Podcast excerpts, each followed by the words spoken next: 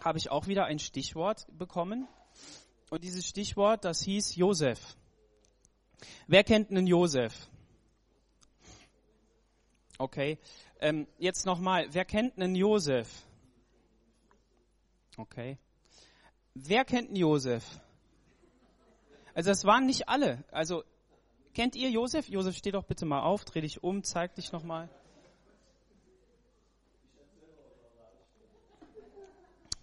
Genau.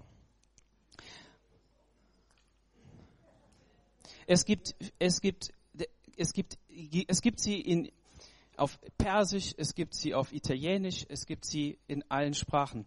In der Bibel finden wir, finden wir auch Josef. Ja? Ist das richtig? Wenn wir an Josef denken, was fällt uns da ein? Sag, sag mal einfach, melde dich einfach mal, ich komme mal runter. Maria und Josef, ganz genau. So, meldet meld euch mal, wer was sagen möchte.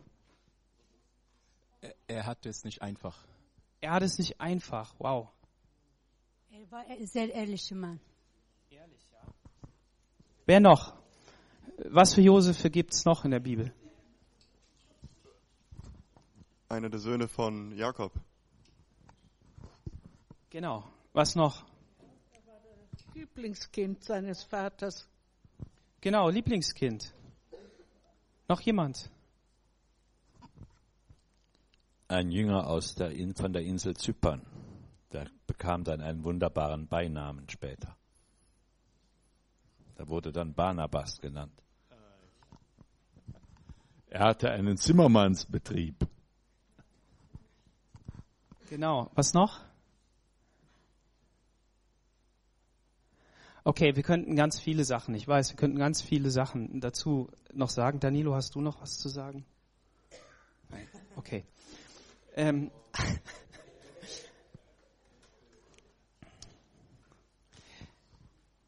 Wir bewegen uns auf Weihnachten zu und das Stichwort hieß natürlich Josef, der Vater von Jesus.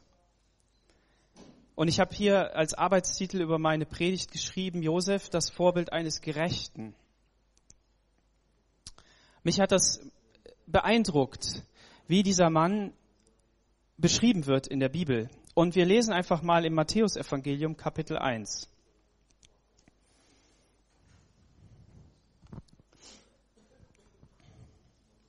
Matthäus Kapitel 1, Vers 18. Mit der Geburt Jesu Christi aber verhielt es sich so. Maria, seine Mutter, war mit Josef verlobt. Noch bevor sie zusammengekommen waren, zeigte es sich, dass sie schwanger war vom Heiligen Geist. Josef, ihr Mann, der gerecht war und sie nicht bloßstellen wollte, erwog sie in aller Stille zu entlassen. Während er noch darüber nachdachte, da erschien ihm ein Engel des Herrn im Traum und sprach, Josef, Sohn Davids, fürchte dich nicht, Maria, deine Frau, zu dir zu nehmen, denn was sie empfangen hat, ist vom Heiligen Geist. Sie wird einen Sohn gebären, und du sollst ihm den Namen Jesus geben, denn er wird sein Volk von ihren Sünden retten. Dies alles ist geschehen, damit in Erfüllung gehe, was der Herr durch den Propheten gesagt hat. Siehe, eine, die Jungfrau wird schwanger werden und einen Sohn gebären, und man wird ihm den Namen Immanuel geben. Das heißt Gott mit uns. Als Josef vom Schlaf erwachte, tat er, wie der Engel des Herrn ihm befohlen hatte, und nahm seine Frau zu sich, er erkannte sie aber nicht, bis sie einen Sohn geboren hatte, und er gab ihm den Namen Jesus. Bis hierhin Gottes Wort. Wir befinden uns hier im ersten Buch des Neuen Testamentes. Das Buch heißt Matthäus. Und ähm, es ist ein Evangelium. Es gibt vier Evangelien und alle vier Evangelien erzählen eine wunderbare Geschichte und jedes der Evangelien ist wahr. Jedes der Evangelien erzählt anders und es gibt so manche Theorie darüber, wie sie wohl entstanden seien, aber ist egal, wir haben jetzt vier Stück und jede erzählt die Wahrheit über Jesus Christus. Jedes von ihnen hat eine besondere Art und Weise es zu erzählen, aber auch einen besonderen Auftrag. Und das Matthäusevangelium, das zielt auf die Juden ab. Es beschreibt sehr viel über, ähm,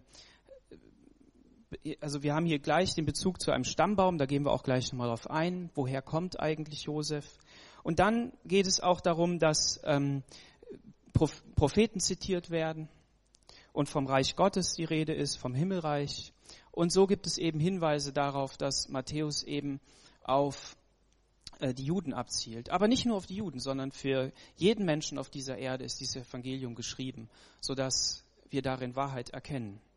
Und die erste Gemeinde, die, die hat ähm, gerade auch das Matthäusevangelium dazu genutzt, um Menschen im Glauben heranzuführen. Also man hat nicht das Johannesevangelium empfohlen, so wie wir so oft, sondern das Matthäusevangelium. Aber gut, so ist es äh, nun mal, ist es eben so. Genau.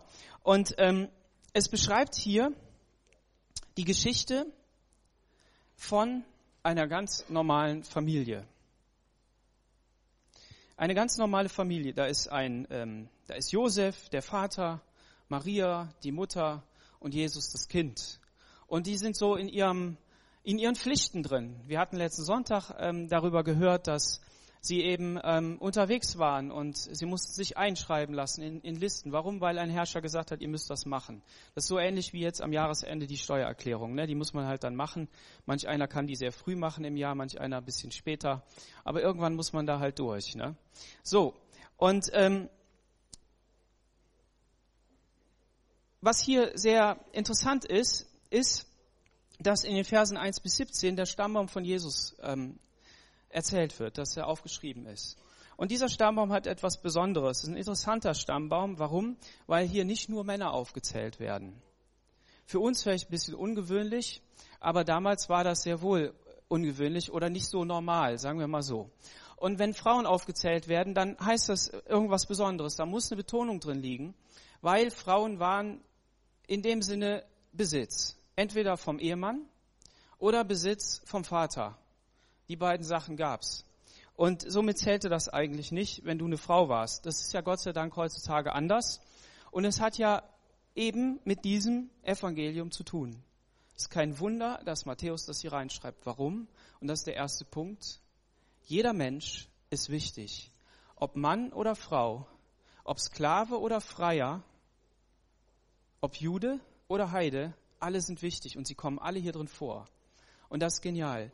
So, Du bist wichtig und es ist gut, dass du heute Morgen hier bist und dass du den Wunsch hast, Jesus nachzufolgen, Jesus zu dienen. Und wenn du heute Morgen das erste Mal da bist und von Jesus noch nichts weißt oder so, oder denkst, naja, ich weiß noch nicht recht, du bist herzlich eingeladen, dabei zu sein. Du bist herzlich eingeladen, wirklich zu sagen, Jesus, komm auch in mein Leben und hilf mir. Und der erste Schritt ist, dass du hier bist und das ist gut. So, herzlich willkommen. Wir lesen mal ein paar Verse, ich werde das nicht komplett vorlesen. Wir lesen mal hier rein. Matthäus Kapitel 1, Vers 1. Stammbaum Jesu Christi, des Sohnes David, des Sohnes Abrahams. Abraham zeugte Isaac, Isaac zeugte Jakob, Jakob zeugte Judah und seine Brüder. Judah zeugte Peres und Serach mit Tamar. Die ersten Namen, die bekommen natürlich einem gewohnten Bibelleser sehr deutlich rüber. Da ist das auch klar, dass das ähm, herausragende Männer Gottes waren, die ähm, im Glauben gelebt haben. Ähm, die Anna hat eben so ein Glaubenskapitel, das Glaubenskapitel im Neuen Testament angesprochen und hier kommen diese Menschen auch drin vor. Und hier finden wir den ersten Namen Tamar, der hier auftaucht, der so besonders ist. Dann Vers 5. Salmon zeugte Boas mit Rahab. Boas zeugte Obed mit Ruth. Obed zeugte Isai, Isai zeugte den König David und David zeugte Salomo mit der Frau des Uriah. Jakob zeugte Josef, den Mann Marias. Von ihr wurde Jesus geboren, welcher der Christus genannt wird. Im Ganzen also sind 14 Generationen von Abraham bis David, 14 Generationen von David bis zur babylonischen Verbannung und 14 Generationen von der babylonischen Verbannung bis zum Christus. Also hier werden eben genau diese drei Gruppen auch aufgezählt. Alle sind dabei. Juden, ich wiederhole nochmal, Juden und Heiden, Männer und Frauen, Sünder und Gerechte. Und das ist wunderbar. Das ist das, wo das Evangelium durchbricht. Das Evangelium bricht in unsere Welt hinein und zeigt auf, dass jeder Mensch wichtig ist und dass es vor Gott nicht zählt, nie, keinen Unterschied macht, wo man herkommt, sondern dass, dass dieses Evangelium ein Re Evangelium der Rettung und der Befreiung ist. Und dass ähm, in Gottes Königreich, im Himmelreich, wie Matthäus sagt, ähm, es eben diese Grenzen nicht gibt. Alle Grenzen, was das anbetrifft, werden niedergerissen. Und das ist wunderbar.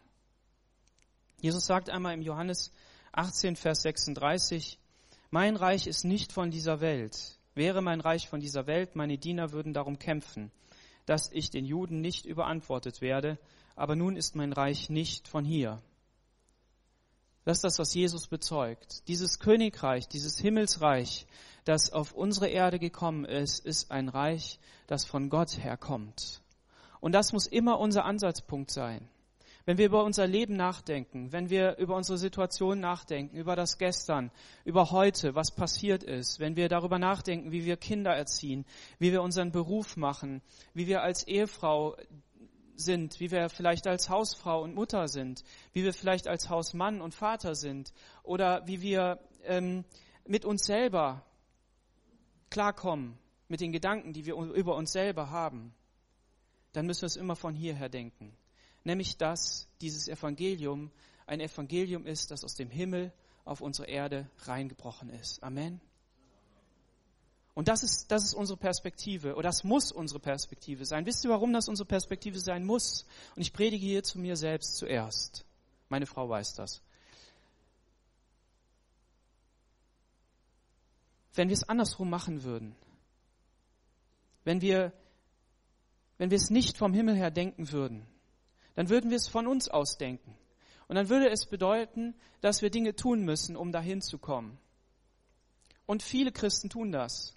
Vielleicht tun wir das auch ganz viel und ganz oft. Nämlich, dass wir sagen, ja, ja, klar, natürlich brauche ich Jesus, natürlich ist er mein Retter, natürlich ist er derjenige, der, der kommen musste, um mich hier aus meinem, meinem Suff rauszuholen, aus meiner Verlorenheit in dieser Welt und was weiß ich was alles. Und ich bin ja auch so froh, jetzt gerettet zu sein. Und das ist jetzt auch gut. Aber jetzt fängt die Arbeit an. Ja, welche Arbeit meinen wir denn dann? Ja, unsere Arbeit natürlich, selbstverständlich. Jeden Tag immer alles zu erfüllen, jeden Tag immer dies und das und jenes zu tun für die Errettung. Aber was ist das Evangelium? Das Evangelium ist, dass Gott eine frohe Botschaft an uns hat. Amen. Und worin besteht denn diese frohe Botschaft? Die besteht doch darin, dass Jesus dich gerettet hat, dass er über dich ausgesprochen hat, du bist mein Kind, ich habe dich gerettet, ich bin ans Kreuz gegangen, ich habe mein Blut vergossen, ich, ich, ich bin der Retter, ich bin der Retter deiner Seele. Und ich sag dir was, ich werde dich ans Ziel bringen. Amen. Ich werde dich ans Ziel bringen. Mir fällt ein Bibelvers ein, aber ich weiß nicht genau.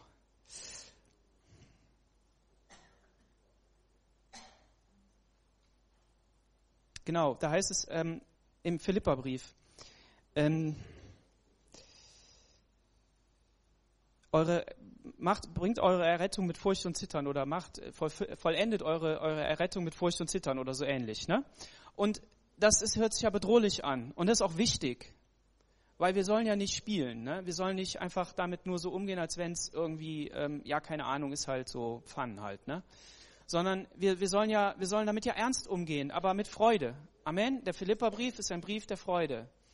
Ähm, kannst du nachlesen, heute Nachmittag in einer Viertelstunde ist der durch. Also bevor der Kaffee fertig ist, hast du einen Philipperbrief durch. Ich habe es gestern getestet, es funktioniert. Okay. Ähm, und da steht dieser Vers. Und dann im nächsten Vers da steht, aber er ist der Anfänger und Vollender. Er ist derjenige, der das Wollen und das Vollbringen bringt. Er ist, er macht das.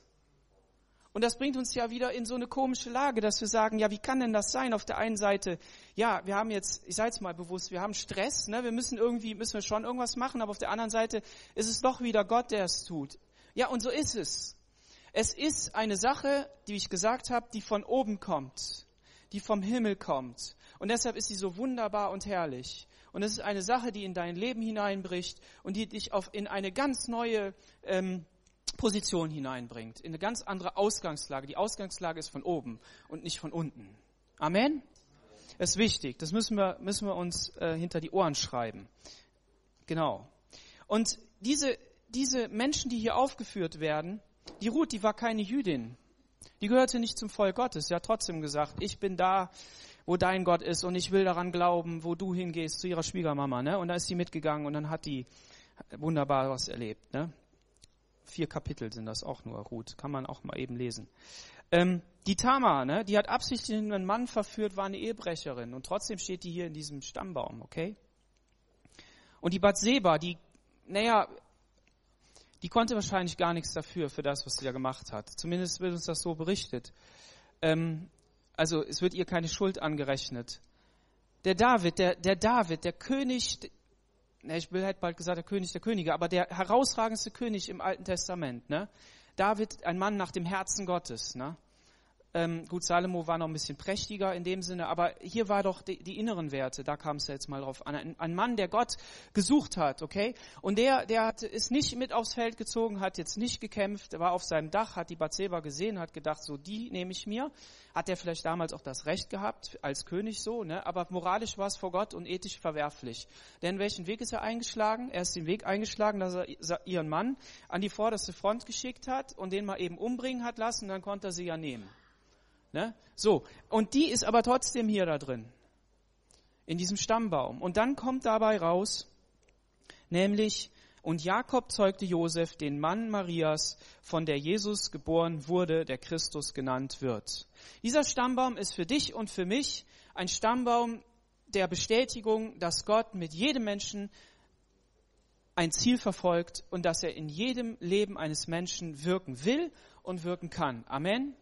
Und egal, wo du herkommst, egal wie deine Familie ist, egal wie, wie deine, ähm, deine Situation ist, du selbst kannst an deinem Leben, was die Gerechtigkeit zu Gott anbetrifft, wirklich etwas tun. Wirklich etwas tun. Nämlich du kannst gerecht leben. Und von Josef wird hier gesagt, und Josef war gerecht.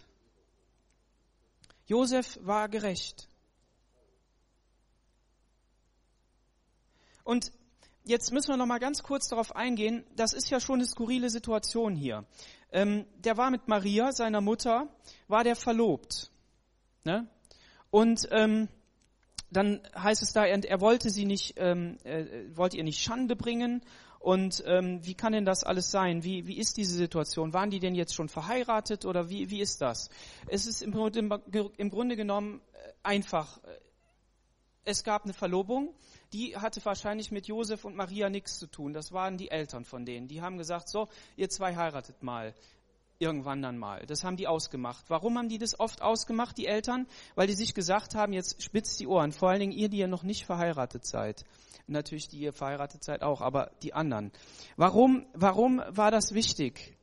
Weil die Eltern gesagt haben, so eine wichtige Entscheidung, so eine wegweisende Entscheidung überlassen wir nicht den Gefühlen des Herzens.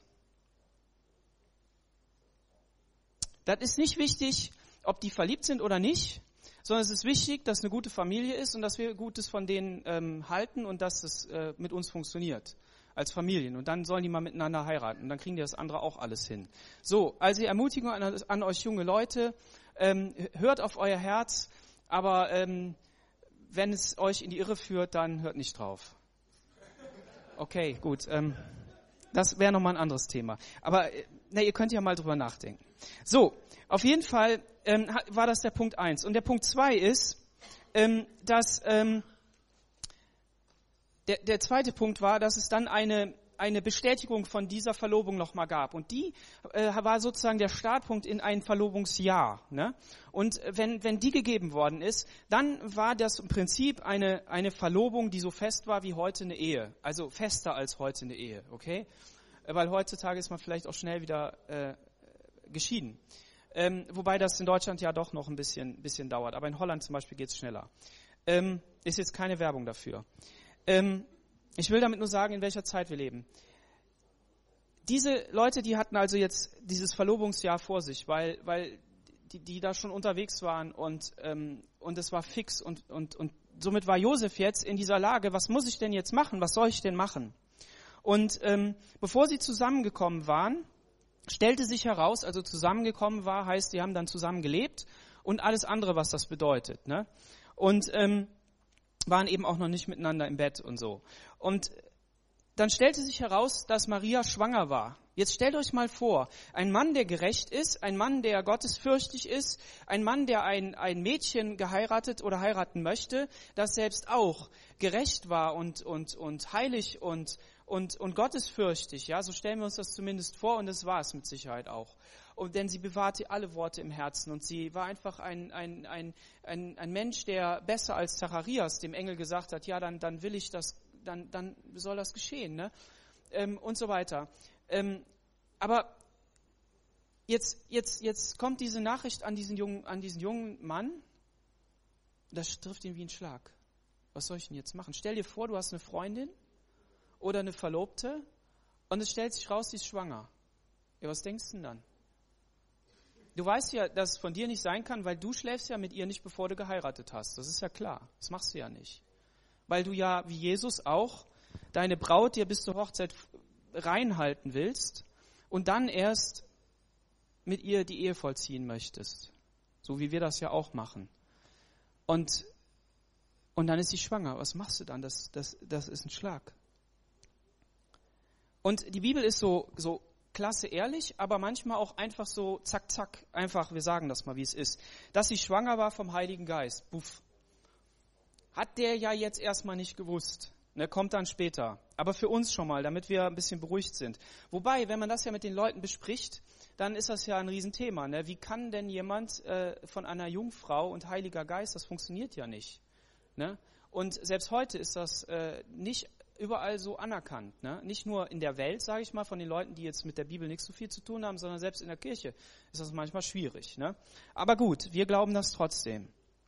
Josef aber, ihr Mann, war gerecht. Und das finde ich klasse. In diesem Vers will ich es nochmal betont, ähm, was ihn ausmacht, äh, charakterlich, aber ich will auch mal sagen geistlich, ja, ähm, was ihn ausgemacht hat, denn, denn er war gerecht und wollte sie nicht in Schande bringen. Danach äh, dachte er aber, sie heimlich zu verlassen. Das ist vielleicht ein bisschen ungünstig übersetzt. Wobei, wenn man das sagt, dann denkt man ja immer, ja, ist unsere Bibel denn ungünstig übersetzt? Nee, nee, das passt schon. Aber nur mal zur besseren Erklärung. Ähm, die hatten jetzt zwei Möglichkeiten.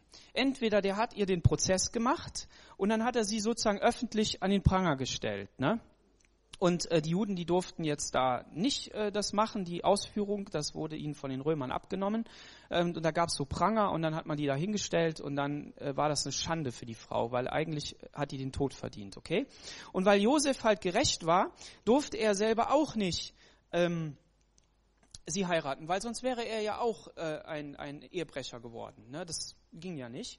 So, und dann, dann hat er sich überlegt, was mache ich denn jetzt? Und er hat mit Sicherheit so die eine oder andere Nacht äh, äh, schlaflos dargelegen, so wie wenn bei dir das Karussell geht. Wie mache ich das? Wie mache ich das? Wie mache ich das? Und jetzt ist das natürlich eine fantastische Geschichte. Und ach so, nee, noch ein Punkt. Es gab dann eine zweite Möglichkeit. Also die erste ist öffentlich und die zweite ist halt privat. Die private Lösung wäre, ich schreibe einen Brief und das ist dann Scheidungsbrief und den gebe ich meiner Verlobten. Weil diese Verlobung, die musste geschieden werden, okay? Die musste richtig geschieden werden, das, das ging nicht einfach so. Und dann gab man also ein Scheidungsdokument und dann äh, konnte die das nehmen und dann konnte die gehen und dann konnte sie den heiraten, von dem sie das Kind hatte und dann war die Sache erledigt. So. Und deshalb hat er sich überlegt, ich verlasse die heimlich, damit ihr keine Schande geschieht. Weil ich ich, ich bin jetzt nicht so aufpassen. Ich habe mir ja sagen lassen, dass ähm, so Orientale, also verzeiht mir, wenn es falsch ist, ne? ihr seid mehr, mehr als ich, aber in dieser Kultur, da ist, Ansta ähm, da ist Anschein alles, ne? also alles, was außen ist. Ja, ähm, das heißt, äh, oft ist es so, dass wenn einer ähm, noch nicht mal, also wenn einer dich sozusagen in, eine, in, eine, in so eine Situation bringt, dann brauchst du auf und dann machst du ein Riesentheater, damit möglichst viele Leute das mitkriegen und weil das ja, das geht ja überhaupt nicht, auch selbst wenn du selbst äh, solche Sachen machst. Ne? So, und, ähm, und deshalb ist es schon verwunderlich, dass der so alle Nerven bei sich behält. Ne? Aber da merken wir, da hat Gott ein Werk an ihm getan. Da ist etwas, er war wirklich gerecht. Er hat nachgedacht, heißt es ja dann auch. Ne? Er hat nachgedacht. Und ähm, was hätte er denn davon gehabt, an den, sie an den Pranger zu stellen? Hätte er nichts. Und deshalb wollte er sie heimlich verlassen. Und während er noch darüber nachdachte, erschien ihm ein Engel des Herrn im Traum und sagte, Josef, du Sohn Davids, fürchte dich nicht, Maria, deine Frau, zu dir zu nehmen, denn was in ihr empfangen ist, das ist vom Heiligen Geist. Wow. Da kommt ein Engel und begegnet Josef im Traum und sagt, Josef, das alles so gewollt. Gott hat das so gewollt.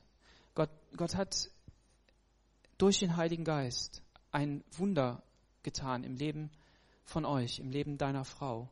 Nimm sie zu deiner Frau, denn es ist der Weg Gottes, den du gehen sollst. Und diese Lösung, die, die wünschen wir uns. Amen. Wenn wir Probleme haben, wenn wir Schwierigkeiten haben, wenn wir, wenn wir, wenn wir nicht weiter wissen, dann wollen wir eine Lösung haben, die durch einen Engel verkündigt wird. Ist es nicht so? Wer will das nicht? Aber Josef, Josef selbst hatte dieses Glück, sag ich mal, dass er in so einer Geschichte drin war. Und es heißt hier auch im Vers ähm, 24, als nun Josef vom Schlaf erwachte, tat er, wie, der, wie ihm der Engel des Herrn befohlen hatte und nahm seine Frau zu sich. Er hat dem auch geglaubt und er, hat, er war gehorsam. Er hat dann keine Zweifel mehr gehabt. Da hieß es nicht und er zweifelte weiter und wie kann das denn sein, sondern er, er hat das dann so genommen und er hat die zur Frau genommen. Und ähm,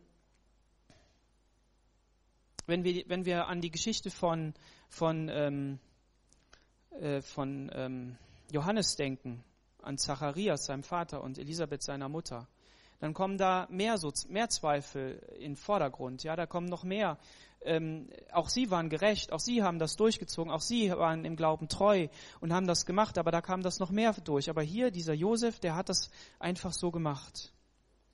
Und was, was auch verwunderlich ist oder was echt äh, richtig cool ist, ist der Vers 25. Und er erkannte sie nicht, bis sie ihn, ihren ersten Sohn, gebar und er gab ihm den Namen Jesus. Was heißt erkennen? In der Bibel heißt erkennen, heißt wirklich jemanden ganz tief erkennen, jemanden ganz tief wissen, was er ist. Und was bedeutet das? Das bedeutet mit ihm schlafen, mit ihr schlafen. Also Ehe und ins Bett gehen hat etwas zutiefst, ähm, ähm, ja, etwas, etwas Tiefes. Ja, also ich weiß jetzt nicht, wie ich es beschreiben soll. Es ist was, ist was ganz, ganz, ganz Intimes und ganz, ganz äh, Wichtiges und ist nicht nur irgend so ein, äh, so, so ein Akt ja, sondern das ist das, was die Bibel hier beschreibt. Und die Bibel beschreibt es, weil es wichtig ist, weil, weil er Respekt vor dem hatte, was da kam. Er wollte das heilig halten. Er wollte jetzt nicht durch seine Aktion etwas verunreinigen, sondern er, er wollte einen Schutzrahmen geben. Er wollte Maria die, die Ehre geben, die ihr gebührt als Frau, in dem Sinne, dass er sie respektiert und, und dass er sie einfach äh, mitnimmt. Nicht, dass er die als Heilige, so wie die ja verehrt wird in, in manchen Kreisen, äh, gehalten hat. Nein, nein, das nicht. Aber diesen Respekt vor ihr und vor dem, was Gott da hineingepflanzt hat. Und ich habe gesagt, er hatte Glück. Ja, er hatte Glück, er hatte einen Engel. Aber was ist denn passiert in der Zwischenzeit? In der Zwischenzeit ist Jesus geboren. Und das ist das, was wir feiern, Weihnachten, dass Jesus einmal auf die Erde gekommen ist und dass er eines Tages wiederkommen wird, um seine Braut, seine Gemeinde abzuholen. Und deshalb feiern wir Advent. Und das müssen wir uns vor Augen halten. Nicht, weil, weil da irgendwo in der Krippe Jesus liegt, sondern weil er eines Tages wiederkommt. Und deshalb wollen wir uns daran erinnern und weil es eine schöne Zeit ist für die Familie und für Freunde und, und für alles. Und das ist gut so. Aber das Coole ist, dass in Kolosser 2, Vers 15, da heißt es, ja, er hat ihn zusammen mit Jesus ans Kreuz genagelt, den Schuldbrief, und somit auf ewig vernichtet. Auf diese Weise wurden die Mächte und Gewalten entwaffnet und in ihrer Ohnmacht bloßgestellt, als Christus über sie am Kreuz triumphierte. Dieses Kreuz ist der Pranger der Welt.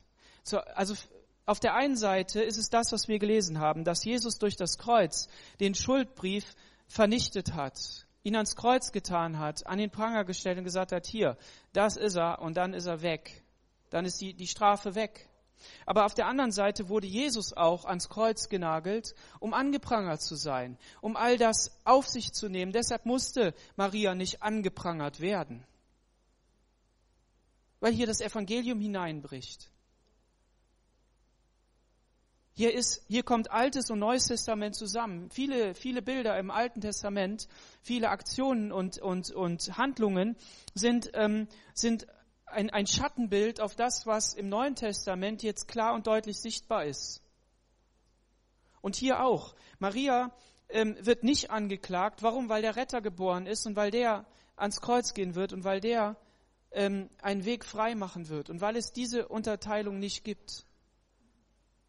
Und Josef kann, kann dazu stehen und kann in diesem, in diesem Weg gehen, auch wenn der für alle anderen nicht, nicht richtig ist.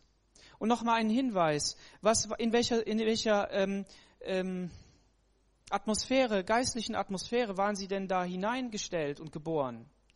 Das war die Situation, dass es Pharisäer gab und diese Pharisäer, die haben ein, ein Bild vom Himmelreich und vom Messias geschaffen. Das ist sowas von konträr dem Neuen Testament, wie es nur irgendwie konträr sein kann. Ich habe ja letzten Sonntag versucht zu betonen, wie, wie, wie absolut auf der Spitze des, ähm, wir, wir, wollen, wir wollen Gerechtigkeit auf der Erde haben und wir, wir wollen hier ähm, äh, das Gesetz, äh, dass es durchkommt, das göttliche Gesetz.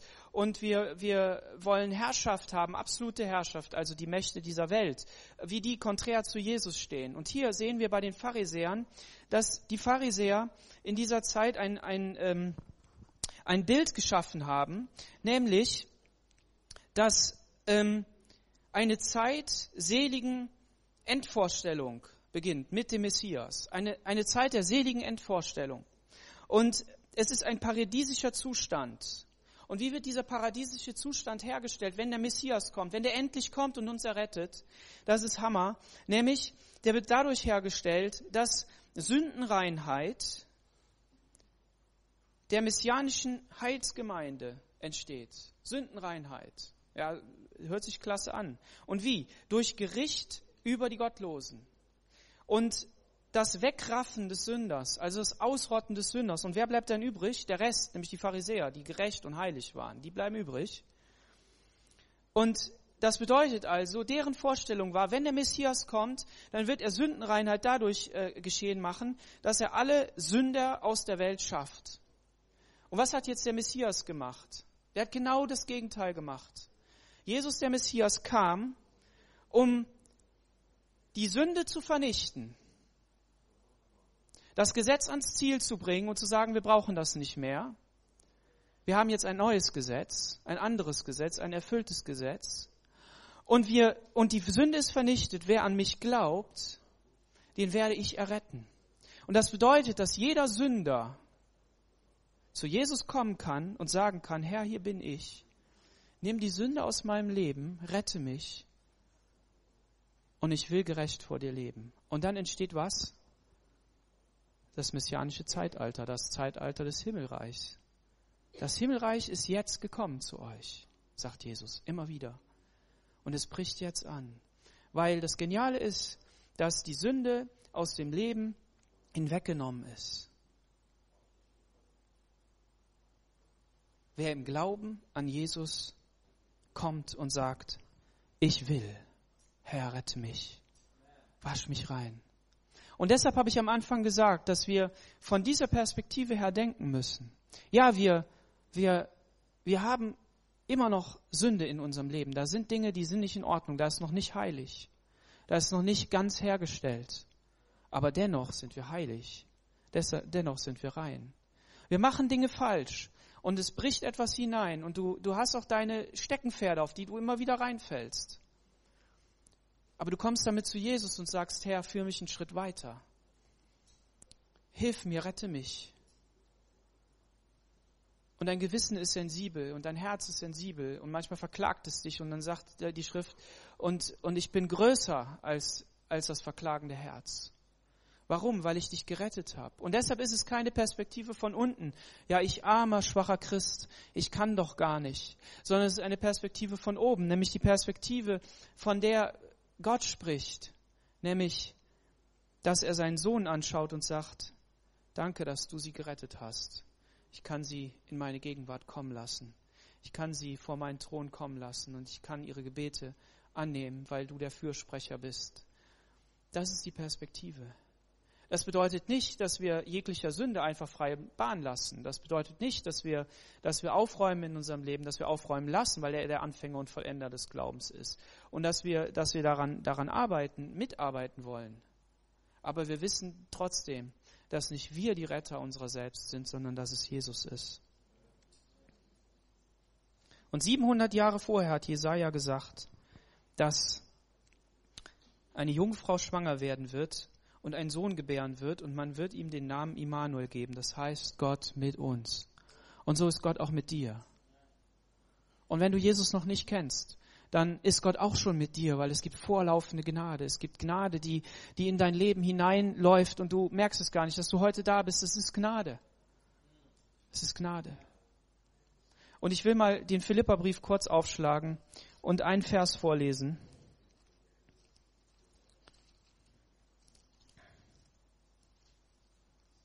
Habt ihr schon mal gemerkt, wenn ihr den gelesen habt, dass Paulus hier nicht sagt Apostel Jesu Christi, sondern dass er hier Diener sagt, Knecht? Er schreibt in eine ganz liebe Gemeinde. Und er schreibt hier an alle Heiligen in Christus. Und wie, wie drückt sich die Heiligkeit aus? Was brauchen Sie für die Heiligkeit? Was bedarf es für Heiligkeit im Reich Gottes? Gnade sei mit euch und Friede.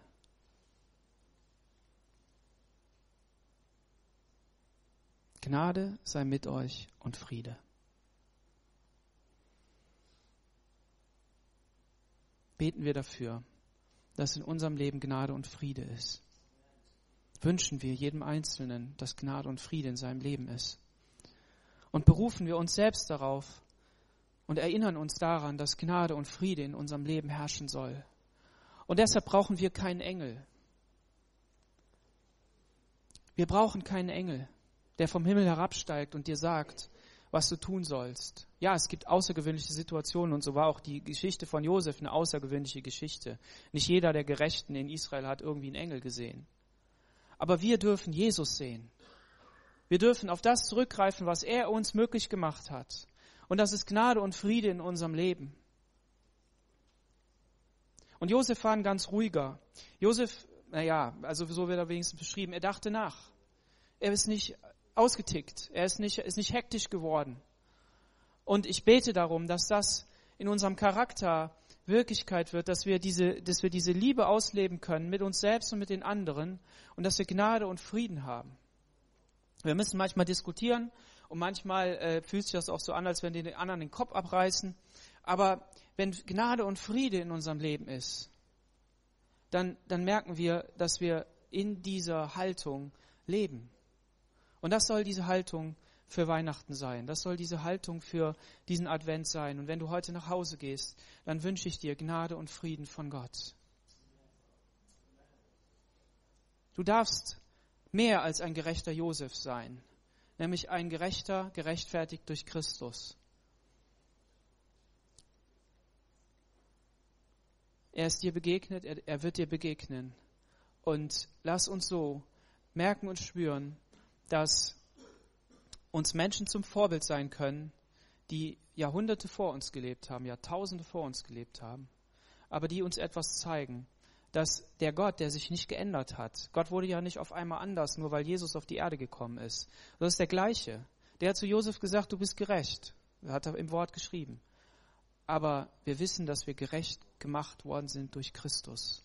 Und dass wir auch Charakterveränderung haben dürfen, dass wir Lebensveränderung haben dürfen und dass sein Friedensreich in unser Leben hineinbricht, so wie es im Matthäusevangelium in unsere Welt hier hineingebrochen ist. Und so segne ich euch im Namen Jesus. Amen. Lasst uns aufstehen und beten. Ich lade dich ein, wenn du